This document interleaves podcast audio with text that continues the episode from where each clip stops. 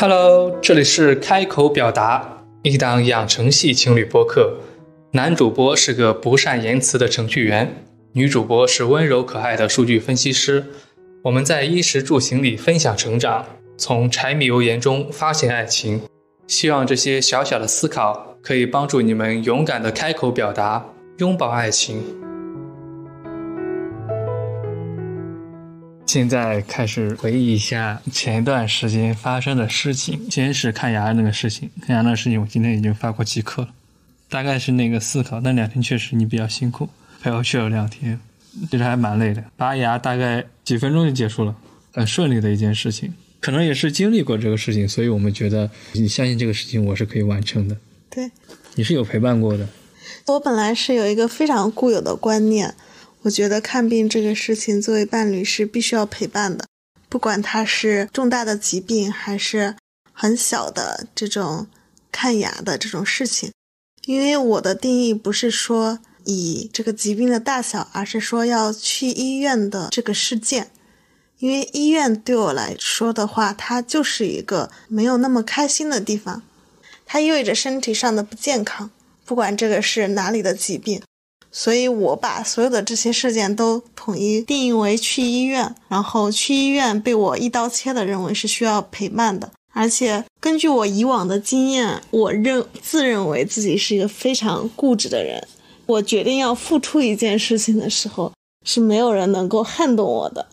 但是，这一次出现了很大的一个，对我来讲是奇迹的事情，只是简简单单的那个。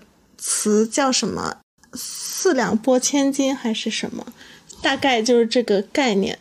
很快的、迅速的说服了我，我就对这个过程是有一点懵的。直到今天看他的几课，看了好几遍，发现他是有打引号的套路。换一种说法，就是他是有《孙子兵法》在的。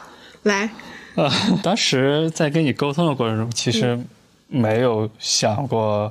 太多方法论术的方向的东西，因为你是付出型，其实我也是，嗯，知道这个问题的症结在哪里，就是如果不去，自己会自责，是不允许自己不出现在那个场合的，所以问题的就变成怎么允许自己可以不在场，就让你不在场，是为了缓解你作息的问题，还有给你一些更多的空间。那一场沟通，表达需求，达到相互的满足。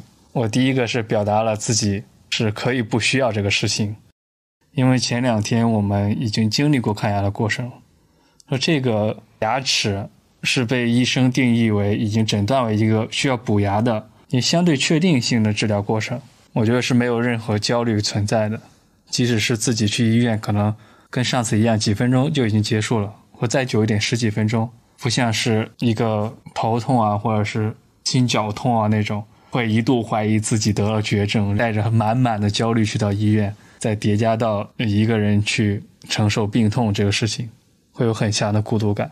所以说那个时候的人是需要很大的陪伴。我是表达自己在这个相对确定性面前是可以不需要的。第二个就是要你相信我爱的能力。孤独感肯定是有一点点，那一点点的孤独感可以让你多睡个两三个小时，你可能还会因为这个事情去请假。他收获的回报是远远大于那一点孤独感的，所以说这从这一点上，我觉得如果你不去的话，被满足的是我。包括前两条都是满足我自己的一个需求，呃，第三条是看到了你陪伴的这个需求。如果你不去，付出型的人会对此感到自责啊。他去医院这种事情我都没有在场，这是我不能接受的。但是我想，这种陪伴的需求可以换另一种方式来体现。就比如说，我让你睡醒之后替我准备一场一顿午餐，我到时候拔完牙可能只能喝一些流食，让你给我熬一些我喜欢的白粥。回来之后，如果能吃到这些东西，我会感觉到很幸福。所以说，不是什么时候都可以要坚持自己啊，这个事情没事，我自己去就行。但也要看到对方到底是需要什么，这让你感觉到，即使不在场。在他去医院拔牙这个事情上，也是有所付出、有所陪伴的，所以说这个事情让你接受了。你刚刚在说这些的时候，我想到大概一年前看一本书，叫《傲慢与偏见》，它是我们小时候耳熟能详的一个名著。它讲的是一个从恋爱到婚姻的过程。我会觉得婚姻关系的建立其实就是一个信任关系的建立过程，需要很多大大小小的事件来建立这种信任关系。此后结婚就是水到渠成。两个人的关系里面，像刚刚讲的这个事件的话，它给我带来的感受是很强的一种信任关系的建立。因为你之所以会觉得必须要提供这个陪伴。你还是出于你的需求，另一方面就是你是有恐惧的，你恐惧如果你不做这个事情，嗯，对方会判定为你不够爱他或者怎样，所以有很多事情不是从对方的需求出发，而是从自己的恐惧驱动出发，是想要去证明自己是爱对方的。当这种需求很急迫的时候，很自然而然的。就忽略了对方真正想要的东西，就是一个错位的一个过程。所以通过这个事件的话，我就会突然松很大的一口气，觉得很安心。这种安心就在于说，你不需要很大的去揣测、去证明自己是爱对方的，而是可以非常轻松的通过沟通的方式，就能了解对方想要的东西是什么，然后你就。按照对方想要的东西，很明确的去给到和提供就行了。这样的话，就是一个非常非常对等的、很顺的一个过程，而不是一个付出和需求错位的过程。我理解你这个，嗯就像很多现代人遇到的情感方面的问题，比如说自己对象出差回来，要不要去车站接他？有一些人会说：“那我肯定会去接他。”因为我不接他的话，会被骂死？可能就是出自于你说的那种恐惧感。他之前可能会经历过这种没有去被训了一顿。我自己出差这么远回来，你还不来接我？晚上这么晚，这么冷，你之前都接我，怎么这回不会没有接我？这样会因为担心自己受到批评才去做这个事情，这已经背离了说因为爱去做这个事情的想法。这就是你刚才说的那种恐惧感。你可能会担心，如果这次没有去，那我以后会不会说，我上次看牙的时候你都没有陪我去，你还口口声声说爱我这样？这是这种情感关系的错位，这种错位可以说是没有相互表达出自己的想法。如果说出差回来的那一方仔细的告诉对方，就是他其实完全不需要接，他告诉对方不用来接了，对方会会害怕，那不接有点挨骂。这一方面是出差回来的那个人。没有详细的表达清楚我为什么不需要被接。比如说，他可以说：“我这次回来在飞机上睡了很久，精神很好，时间比较早，或者说拿的东西很少，有同事顺路一起回去，等等等。然后不需要你来接了。再说，我现在比如说有点饿，你在家的时候替我去叫个外卖，买个什么，等我回家我们一起吃。或者说，你若有时间的话。”可以到地铁那边去等我，不用来这边了。对，就表达要详细，要要相互感受到对方。而且提的这个要求是非常重要的。像你刚刚讲的，你可以去地铁口去接，或者说是我现在有点饿，你可以准备一点东西给我吃，打消对方的恐惧，让对方在这件事情中。其实是做到了陪伴这种事情的，对，他不会担心说以后再翻起这件事的时候，说，我当时出差这么这么久，半夜到了几几点，你你还没有去机场去接我，对，这个这个步骤是非常重要，但是我觉得是很多人都想不到的，包括我。生活中这种事情很多，比如说下雨、下班等等这种，当你感觉到我不做这种事情。嗯会受到对方责备的时候，就陷入了这种沟通不畅的过程。对，我们遇到这种事情的时候，其实可以先把这件事情去做了，回来时候跟对方讲清楚。下次再遇到这个事情的时候，可以互相表达清楚需求。这个突然让我想到了一个我自己的习惯，其实跟我们昨天露营的这个状况是类似的。我做很多事情。我的习惯性是出，先是出于恐惧，我可能要经历一个，像在工作上，我觉得我最开始都是出于恐惧，而不是出于真正的热爱，或者是发自内心的想要去做这件事情，所以我会忽略我自己的感受。但是真正能够长久持续的，一定是出于热爱去做事情，而不是出于恐惧。那你比如说工作，一开始是因为恐惧，或者是露营一开始因为恐惧，你恐惧的点在哪里？举一个例子。工作里面说的详细一点的话，比如说我会非常去满足领导提的各种的需求，但是有时候我的自己的判断是这件事情其实是。不重要的或者不需要做的，在最初的时候，我一定会忽视我自己的判断，后来我才能够真正的去表达自己的观点和意见，即使他跟领导的想法是相左的。但有的时候，一些场合证明我自己的判断是对的，这就是我意识到的自己很容易去出于恐惧的地方。而且，其实我的每一个领导。我们都相处的非常的好的一个很大的原因是我在工作上非常顺从的人，非常卖力和顺从的人，非常听话的那个对打工人，对，都喜欢这一种。对，对，我说昨天露营的话，其实跟看雅的这个事件会相似吧？说之前的每一个活动呀，或者说是晚上要不要早点睡的这个事情的话。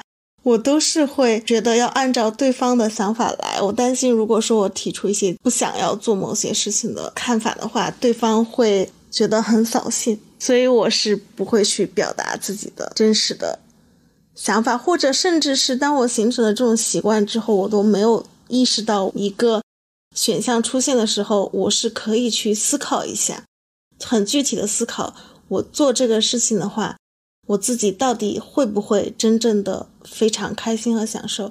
我甚至丧失了就是判断的意识和步骤，所以我都要累积到我做了这个事情，做了 A 事情、B 事情、C 事情、D 事情，累积到一定的程度之后，他们集中的让我产生了一种我很莫名其妙的委屈感的时候，我才会认识到它是一个问题，我才能慢慢慢慢的去。感受这个情绪，慢慢慢慢的去复盘到底发生了什么。但是要我去复盘发生了什么之后，再去把这些情绪表达出来，那又是一个巨大的一个门槛的一个东西。我会担心我说出来之后，对方会怎么想，会怎么反应。所以其实朋友形容我是一个很难跟别人建立信任关系的一个性格的话，这个也是一个很直观的一个体现。所以说你在做一些初期判断不情愿的事情的时候，首先是有恐惧，但是还是会去做，然后过程中是没有，基本上没有什么表现。做完这些事情之后，每做一次就会有一次情绪的累积，一直到情绪积累不了的时候，可能会单独的某个时间自我去把它消化掉。就在外人看来，你又没有自己的情绪表露出来啊，是不是不太合适跟别人交流？其实当对方对我表达出。委屈、怨恨，或者是高兴、感动等等情绪的时候，我感觉到对方是对我有信任的，对方是对我敞开了心扉的。所以说，当你的情绪表露的足够少的时候，别人会觉得有距离感。哦，所以这个可能对对方提出了一个很大的一个命题，就是我需要对方给我提供一种很大程度的允许。我觉得昨天整个的一个。让我在下午的时候，我觉得必须要梳理清楚，然后跟你沟通的一个原因，是因为在白天露营的这些过程中，你都让我看到了一种被允许的感受。我觉得我自己讲是被允许的，所以是你给我提供了足够多的空间和信息之后，才鼓励我，觉得必须要把这些东西表达出来。对。你对我表达一些你的情绪看法，我会觉得自己被认可、被信任，像你一直在让我表达的想法是一样的。我们没必要向亲近的人掩饰自己的情绪，一直保持着那种疏离感，其实会对亲密关系造成很大的距离。这种疏离感就相当于在我们生活中遇到的领导、老师一样，他们在我们面前是不会表露情绪的。嗯，所以说我们会对这种人有疏离感。你刚才启发了我一件事情，在家等着被接的人，其实也可以 say no，我不想去，然后表达出自己为什么不想去，嗯，比如说我今天身体不舒服，呃，如果在坐长时长时间的车，我身体会比较难受，我可不可以不去机场接你？嗯，我可以在家准备好什么什么东西等你回来，这样可以吗？对方表达清楚这个事情也可以对。获取对方的接受。对。就比如说看牙那个事情，你可以说我下一次看牙不想再去，因或者说我下一次看牙虽然很想跟你去，但是我现在生活中非常乱，感觉到心情的沮丧，可不可以就你去回来给你准备一些好吃的，这样可不可以？哦，对，你刚刚讲的这个让我体会到了那种对方会觉得被信任的感觉了。因为如果说我可以去表达出来这些东西的话，那其实有一个前提就是对方在我心目中是一个可以商量、可以沟通的人，所以我才可以去提出这种我自己的另一个方案。如果说我什么都不能够去讲我的想法的话，那其实前提就是我认为对方是一个不可协调、不可沟通的人。对方对自己 say no 并表达清楚的这件事情，就是对方在信任自己的过程。嗯，我们要把它当成一种信任，而不能当成一种推脱或者冒犯。对。我觉得这样才可以鼓励更多次的这种表达。我突然又想到了我这个习惯养成的一个原因是什么？我们经常会讲原生家庭啊、亲密关系。我觉得我们讲这个东东西的一个目的，不是说是要去追究或者责备，而是说去梳理清楚自己为什么会形成这样的一个性格和处事方式，然后通过这个梳理的过程完成之后，进行一个自我教育去纠正它，而不是说需要追责。会想到，其实我小的时候很长的一段时间，我妈妈都是不允许我哭的。她会觉得哭是有时候是无理无理取闹，或者是太脆弱，他觉得要坚韧要坚强，所以不让我哭。这是一方面，就是说小时候会不被允许表达情绪。后来在上大学的时候，我有一段时间情绪特别低落的时候。我跟我妈妈讲的时候，就我讲的这些我生活上遇到的这些问题，反映出的是我的性格问题，所以他会指责我的性格问题，而不是说这个问题的本身。对问题本身以及怎么样帮我解决。包括我那时候还跟我姐姐去讲，我姐姐她是无法理解，她无法理解，所以她也不能提供帮助，她也感，她也无法跟我共情。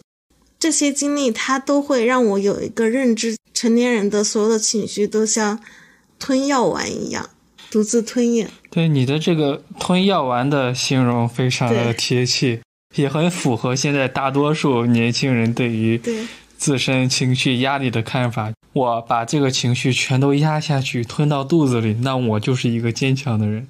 这也是绝大多数我们从小到大家庭中教育我们的这个情况。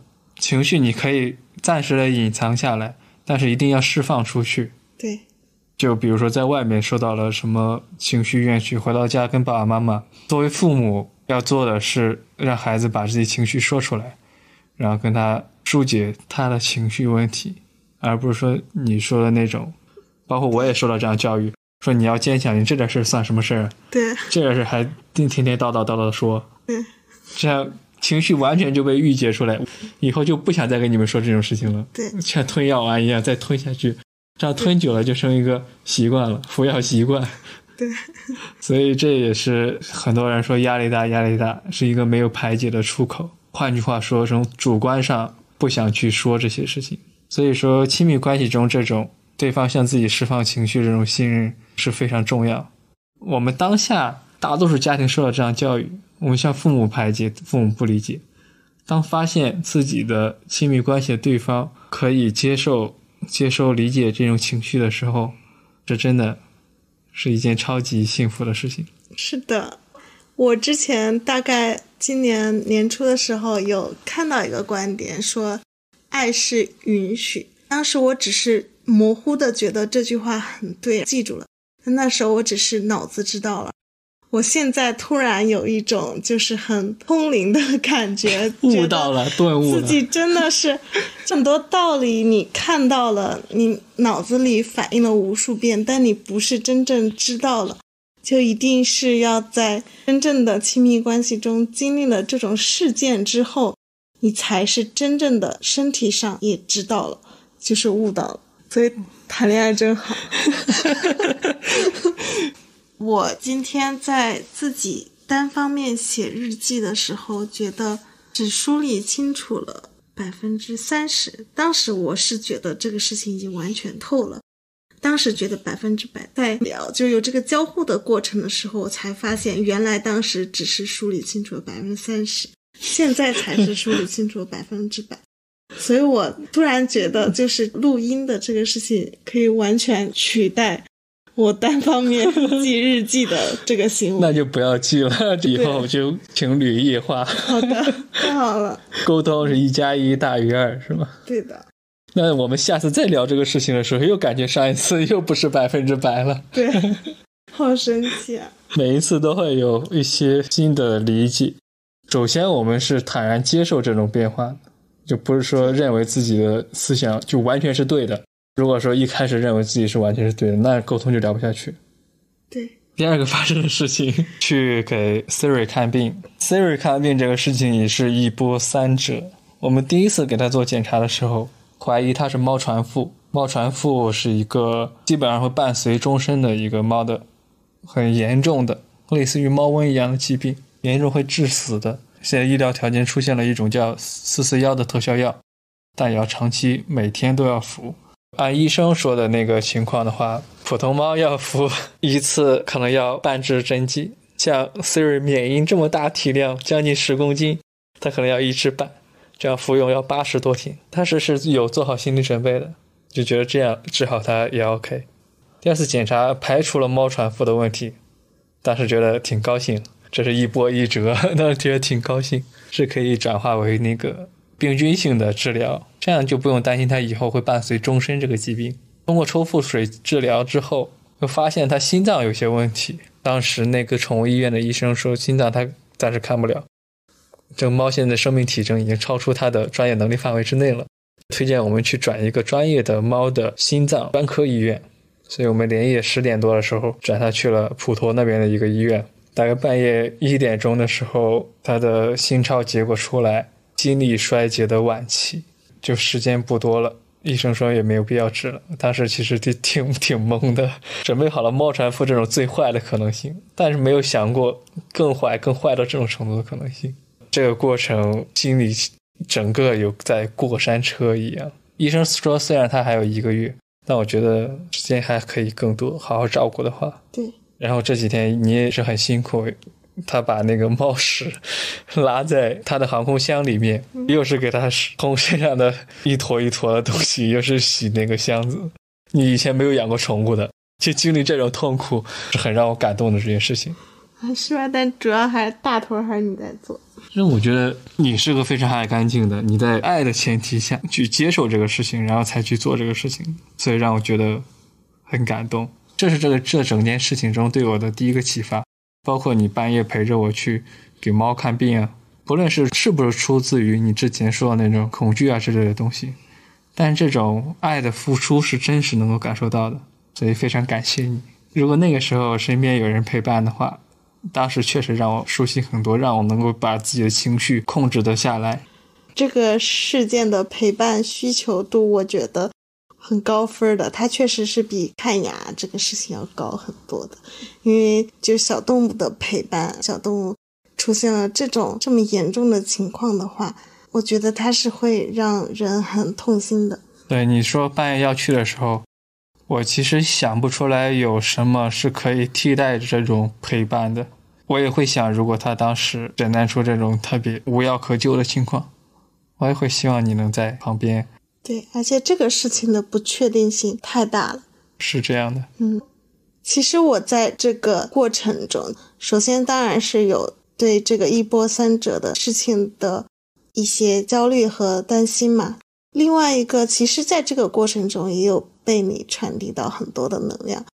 这个能量的话，一个是在很细致的层面对小动物的照顾，我把它归结成一种生活能力。就比如说，你在给它洗澡的时候，吹风都会很在全程关注它会感受到的温度，所以吹风机的距离等等，以及后来它由于腿没有力气，身体还是很弱的情况下，就会有一些猫屎会粘在身上，你会用剪刀给它剪，给它刮毛，让它处在一个干净舒适。我觉得至少给到小动物一种尊严。即使它可能就是只能存活几个月的时间，但是在它最后的跟我们告别的时候，也能够维持一个尊严，这个让我觉得很感动。包括喂药等等之类的事情，包括买猫粮，因为它之前的那一款猫粮吃完了，换了新的猫粮，医生是不建议换的，所以又买回原先的那个猫粮，也是买了很多的量，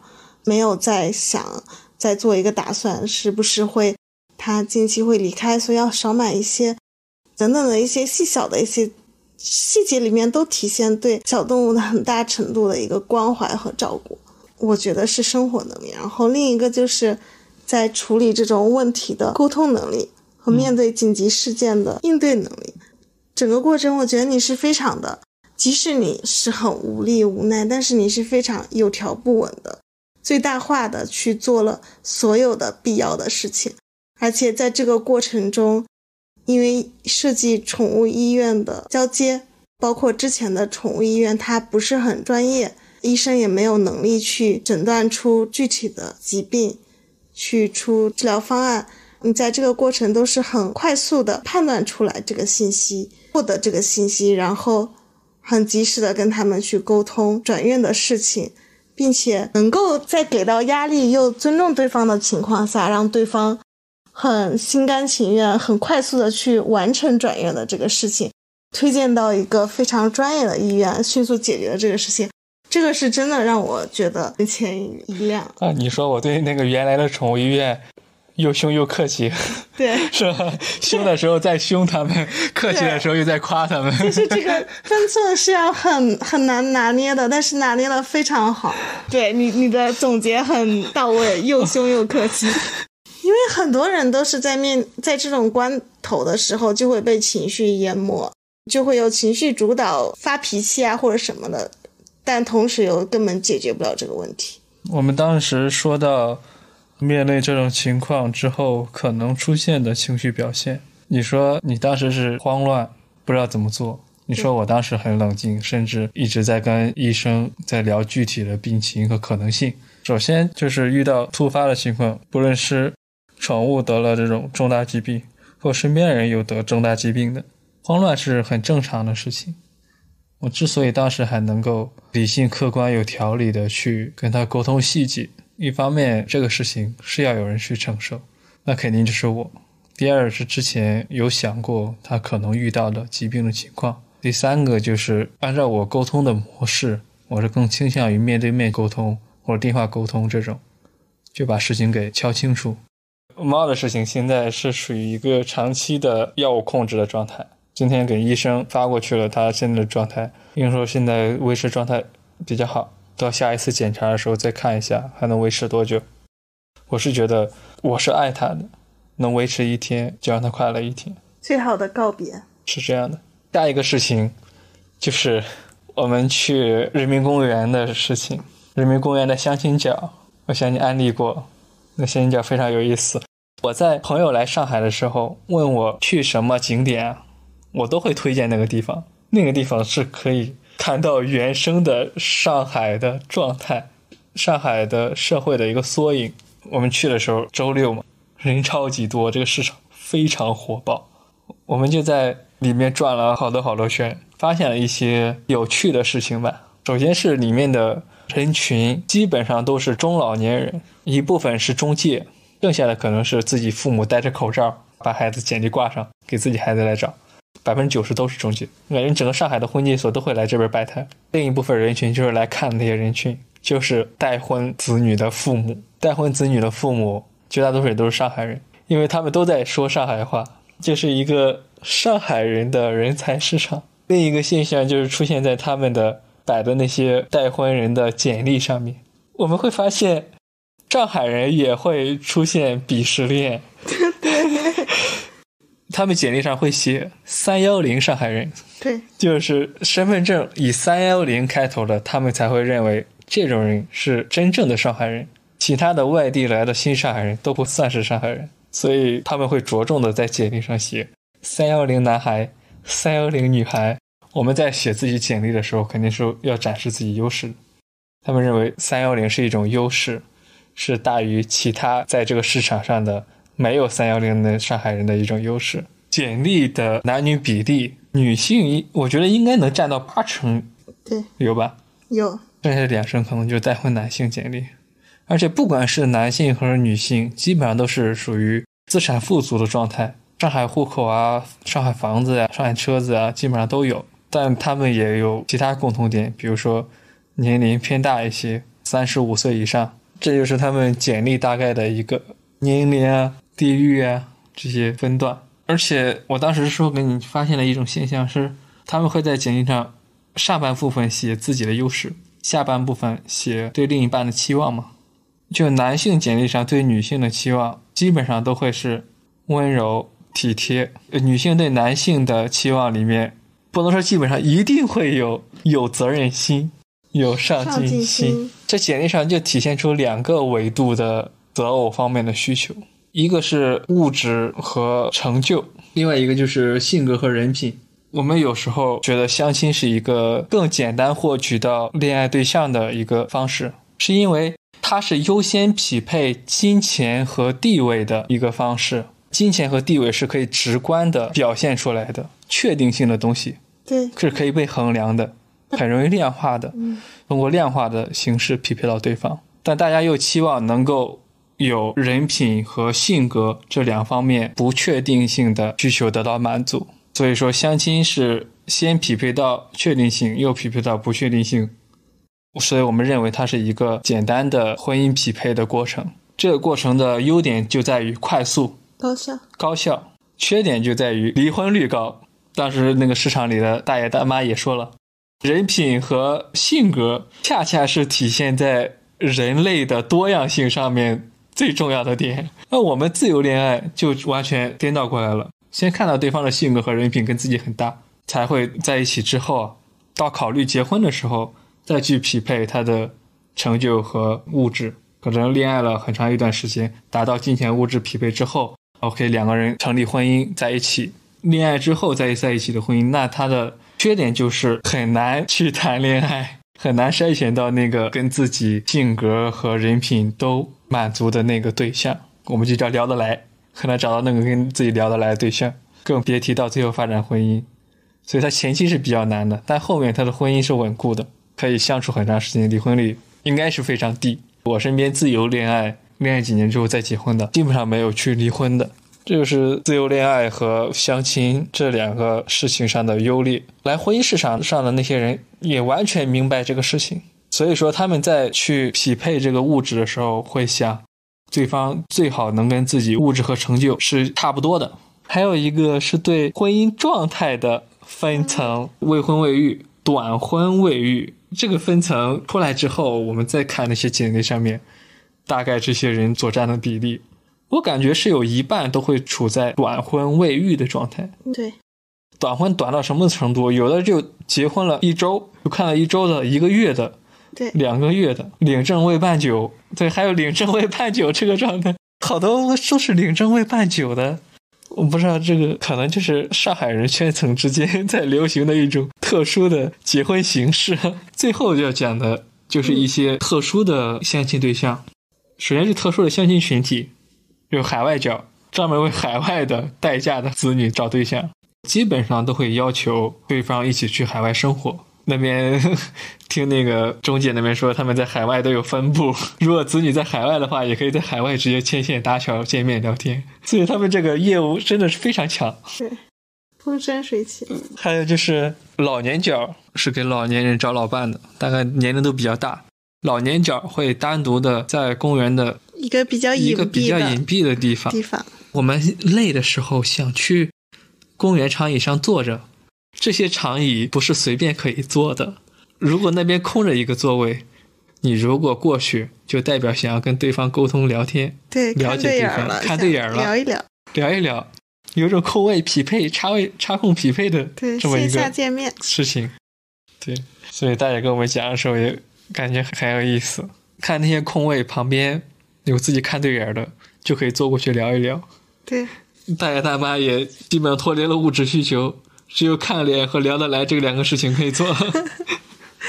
最后一个就是自己站在那给自己相亲的，遇到了两个男性，一个是九五年的，各方面都比较优秀的，他自己在那发自己的个人简历。他给我说了一句话，印象很深刻。他说很多人都没有意识到婚姻的紧迫感，都是自己的父母意识到。他之所以来这里，是因为自己深刻认识到了婚姻的紧迫，所以他才有勇气站在这里来做这个事情。不评论这个紧迫感对与否，但他这个勇气确实是非常好。另外一个就是一米九的大帅哥，他对自己另一半的需求写的也非常具有年轻人的那个特点，要求对方有团队管理能力。加分项上写着看过电影《万箭穿优心》，型沟通。了解 U 型沟通，这连我都听都没有听过。其实我理解的这些条件都是想要更快速的去筛选到自己的同类，这样是省力的。但是我是很难理解，因为我认为就是你真正想要去了解一个人的话，通过很小的一些点筛选掉其他的很多的可能性。想要了解一个人是要花时间的，要花精力的，这个过程是很难避免的。单身的人经常会在单身的时候歪歪觉得自己想要找的一个对象是一二三四五六，但是当真的所谓的比较流行的说法对的人出现的时候，你会发现自己曾经的那些预设其实都只是当时自己的一个设定而已。出现了这个人之后，你会觉得这个人他身上的特质就是你的标准。那你对没在一起之前 对自己另一半的预设是什么？一二三四五，一二三，我真的是没有特别的去想过这个，因为我是很早就有这个观念，我觉得是那个人出现之后，这个人就是你的标准。对包括我们公司内部社群里面，经常会有发相亲帖，带有相亲。我觉得首先对这个人群进行一个分类，一部分是过来以相亲的形式让大家加他微信，嗯另一部分是确实有相亲需求的那一部分人，嗯，但他们写的，我是认为对另一半的需求越少，那他对另一半的要求就越高。他对自己的需求不是很明确。如果说对自己需求写的很清楚，我要一个长相什么样的，嗯就一二三四五全列出来的。首先不是说他最后找的是不是这样一个人，但他找对象是一个确定性的事情，对确实是想找对象，深刻思考过这个事情的。对，如果你问他想找个什么样，他说找个有眼缘的，那就离得远远的。他的要求太高了，有眼缘这个事情要求太高了。对不起，我以前就是这种人。眼缘就代表我什么都要 有演员，有感觉，我是个慢热的人。啊！慢热的人真的是渣男渣女语录。我什么都不用，就看你表现了。慢热看你表现，渣男渣女语录就是你。这样的，是这样的。有演员，要求太高。相反，我朋友圈里会出现一些，我就要找一米八，有腹肌，嗯最好限制到什么职业，嗯，哪儿哪儿哪儿的人，那种我会认为他是非常诚心想找一个对象的。大家找对象吧，又只是嘴上在说找，但我觉得这个找可以换一个词，等，嗯，等着对象自己跑过来，天天喊着我找对象，我找对象，没有实际的做出找的这个动作。对。你说的这个点让我想到我之前看的一篇文章，它的核心观点就是找对象这个事情就要多刷脸，就像你买彩票一样，你想中的话，你得先多买，是的就你，永远不下牌桌。你的对象可能出现在机场，你排队的队伍上，可能是你朋友的朋友，可能是你朋友，甚至是你朋友的朋友的亲戚，是的，甚至是你在某一次狼人杀的局上遇到了一个陌生人，等等之类的。你先，你得先上量，对，呃，微信先加两千个好友再说。是 是这样的，先上量，勇敢的出去社交，人给你介绍不要拒绝，就去见一面，对，刷脸就是注册彩票。先看看再说。排队的时候从头到尾把每个帅哥脸看一遍，喜欢了就上，对，这才是找。对天天在朋友圈里发想找个想找个对象，那是在等。对，你的朋友圈就这些人，已经看过你好几遍了，想想来找你不早来找你了吗？先上量。如果不是我参加了播客的线下活动，我也不会认识姐妹。如果不是姐妹，也不会认识你，对不对？我们的感情故事到后面可以单独再重新说一下。对，哎，还有你的哦经历，也是非常上量的，我觉得。是这样的。然后我们回到回到相亲角吧，不然这个话题能聊太多了。回到相亲角，我还有还有两个点我想讲的。第一个是关于旅游这个事情，因为我们现在的旅游的方式就是说，了解一个城市，你就是了解这个城市它的大众点评的榜单。它的吃的东西，它的小红书上的网红景点，但是有另外的一种旅游方式，就是你需要了解一个城市它的文化，它的具体的人，它的活生生的人。像相亲角，它就是一个城市的一个很好的切面。你从这个切面里面去看到这里面的一个真实的一个上海在地的人群，他们的生活的关于择偶方面的一个状态，反映他们的职业的一个状态。就是这些东西，你当然也有可能，你可以通过一篇文章，你可以说你是关心人们具体的生活，但是你怎么样去关心？最直接的关心方式就是你走到这种线下的这种场合里面，去跟具体的人去聊，去听他们在谈论什么。这个是绝对是一个最有温度的、最贴近的一个去获取大家最普通民众生活切面的一个。方式也是去了解一个城市的方式，也是一种很好的一种脱离网红文化的一种旅游的方式。这个我很认同。我们出去大多数旅游也没有问题，因为它的目的就是去看风景。嗯，还有另外一种旅游方式可以被选择，是看这个城市的人文。对，就比如说相亲角，就体现了上海市民的一个择偶的大杂烩的世界。外地朋友来上海，我推荐他去相亲角。我还会推荐另一个地方啊，什么地方？就是凌晨十一点之后的巨富场酒吧一条街哦，那是年轻人的一个厅堂。如果说之前是看到中老年人的那一个地方是相亲角，嗯，十一点之后的巨富场就是看到年轻人生活状态的一个现场。就我们也有要去巨富场买醉的这一个 list。要做好的，好的。相亲角已经完成了，期待。然后你不是说有两个？对，在相亲角的话，你看到这些生活，同时你也会感觉到一个焦虑，因为找对象这个事情，它多多少少还是很多人的一个，甚至是很多家庭的一个非常焦虑的事情。首先，在这里也不展开讲，就是有没有对象这个事情是否应该焦虑，它是会让我联想到我自己，我会觉得。你拥有一个很好的感情的时候，你还是应该珍惜。对，在跟我表白吗？是这样的。好吧。好的。我也爱你。等下。就最后一件露营的事情。第一个是露营的过程啊，是提前很久说了露营这个事情，定在了周天的共青森林公园，因为我这边有足够的露营装备。嗯。但这也体现了我一个付出型人格需要调整的地方，不能说是问题，让自己更舒服的地方。一场社交活动可以不需要自己完全 cover 这件事情的，包括群里的朋友们也说自己可以承担什么，自己承担什么。我会不好意思张嘴安排谁去做什么事情，装备我来准备，吃喝我也是由我来准备。我们会费很大的力气把那些东西都运过去。当时发现有一些东西实在运不了的时候。可能让谁去帮忙拿一下，很少的一部分。就说如果再有这种事情，是可以放下自己这种家长 不好意思张嘴的那种，嗯，就相当于对朋友的这种付出的这种状况，嗯，是可以稍微收一收，就让别人也可以做一些事情。我们要相信对方，既然认为自己是那个朋友，他是乐意做这些事情的。对，就比如说。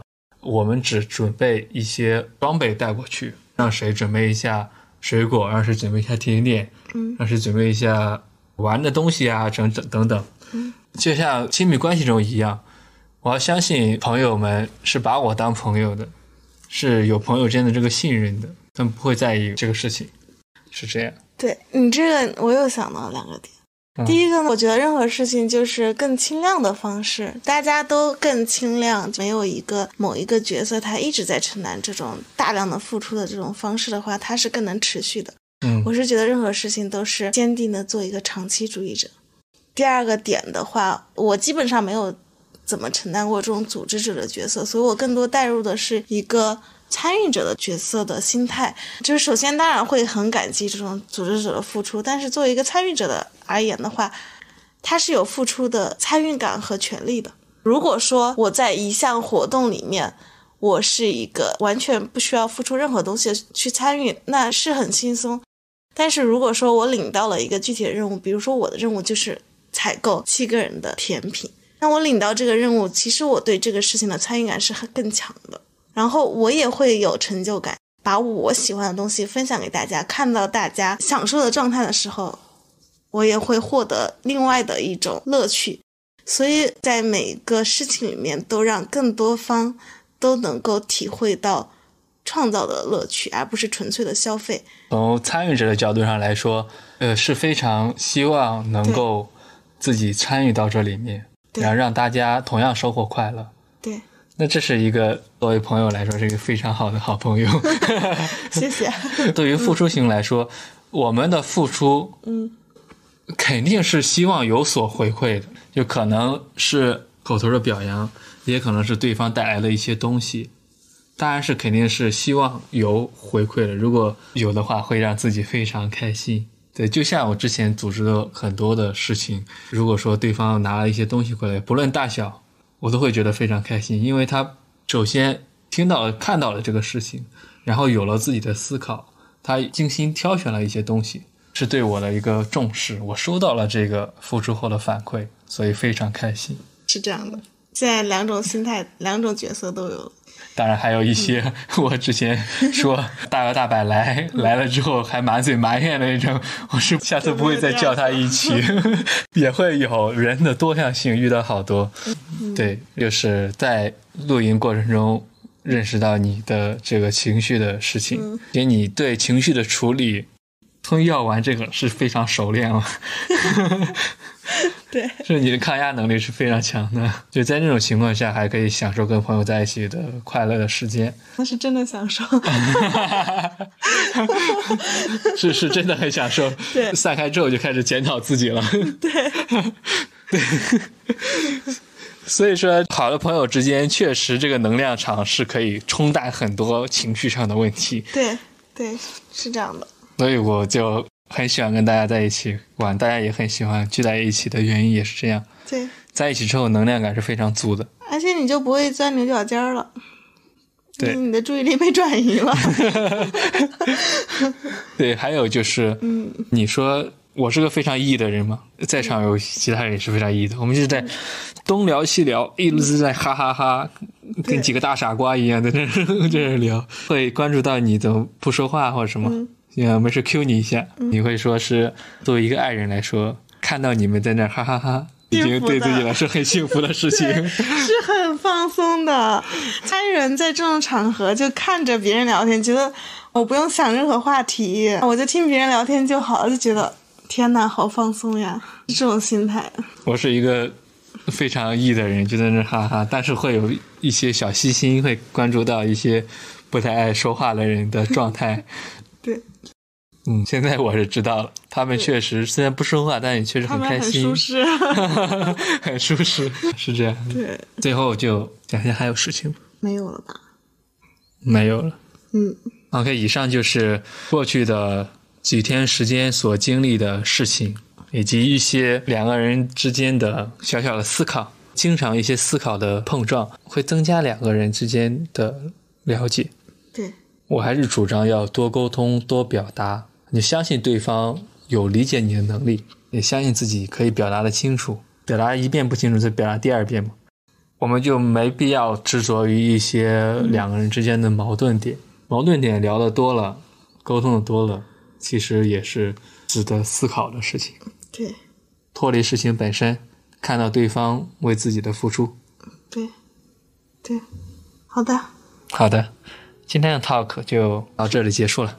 祝大家深夜电台结束。深夜电台结束，祝大家有个好梦，晚安。